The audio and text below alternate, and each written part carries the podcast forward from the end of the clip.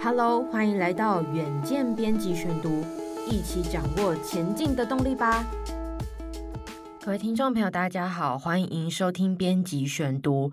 接下来就是跨入到二零二三年了，所以我们将为所有的听众朋友来盘点二零二三年的总体经济会如何，以及如果你想要投资，你手上有多余的闲钱。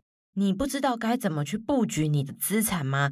那我们也会在接下来的两集来说分明哦。我们会邀请到股感平台的金融总监来为我们做解答。所以今天的编辑选读要为大家选读的文章是《通膨下的穷人救星》，麦当劳逆势成长却藏两大隐忧是什么呢？欢迎收听。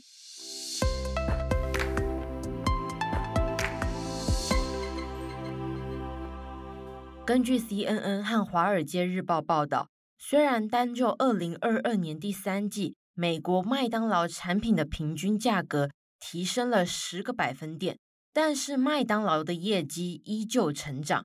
若只统计开设十三个月以上的麦当劳美国分店，跟去年同期相比，销售成长了六点一个百分点，整体则上升了九点五个百分点。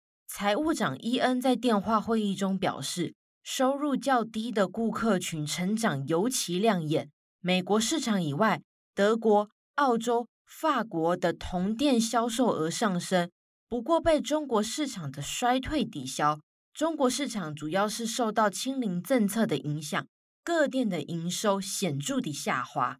那么，以麦当劳整个集团而言，二零二二年第三度的营收为五十八点七亿美元，优于预期的五十六点九亿美元。表现优异，推估有三个原因：第一个是定位，第二个是产业，第三个是推广策略。为什么麦当劳能够有此成绩？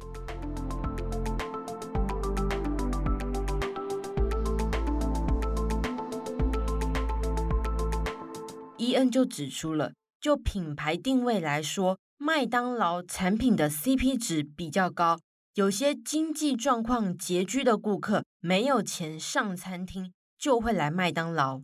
那么，根据交通数据分析平台的资料显示，二零二二年美国整体素食连锁店的交通流量下滑六点九个 percent，整体餐饮业下跌幅度几乎是素食连锁店的两倍。但是麦当劳却逆势成长三点一 percent。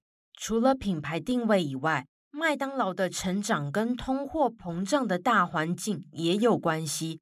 细看美国的消费类型，用来衡量杂货物价的家用食品指数成长是三个百分点，但是餐厅餐饮业物价指数仅上升八点五个百分点。因此，消费者在节省支出的考量底下，相对愿意上餐厅，那么麦当劳就指出了调涨餐点价格对收益有助益。另一个让营收成长的因素是产品推广策略上的成功。比方说，他们主攻菜单上的核心产品，而且推出快乐成人餐，并结合一系列的名人代言，不用推出新品也能创造风潮。不过，麦当劳营收虽然成长，背后仍然有两大隐忧。首先是美国整体经济下滑的可能性非常的高。虽然第三季 GDP 成长二点六个百分点，但是消费出现降温，对麦当劳来说是不利的因子。因此，麦当劳的执行长克里斯就指出了，麦当劳已经证明自己能够在任何情况下维持成功。他以二零零八年全球经济衰退为例。当时麦当劳呢，仍然有维持不错的表现。第二个隐忧是，麦当劳也正在面临成本上升的问题，不论是劳工工资、原物料、租金、能源等等，都有明显的涨势。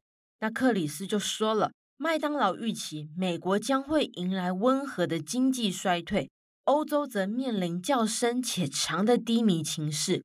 虽然对未来的大环境不抱乐观。